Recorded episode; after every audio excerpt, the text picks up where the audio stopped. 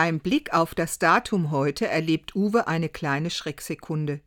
Morgen ist Valentinstag und er hat noch kein Geschenk für seine Freundin. Eigentlich überlegt er ja schon seit Wochen, worüber sie sich zu diesem Tag freuen könnte. Originell soll es sein und zu ihr passen, aber Milchreis für Verliebte oder ein Wärmekissen in Herzform, das ist für ihn kommerzieller Quatsch. Do it yourself, da ist die Zeit zu knapp. Und auch ein Panikkauf kommt nicht in Frage. Denn es geht nicht darum, einfach ein Geschenk zu überreichen, damit soll doch die Liebe einen Ausdruck finden.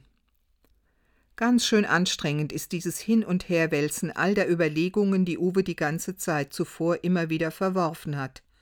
Aber dabei entsteht doch eine Idee.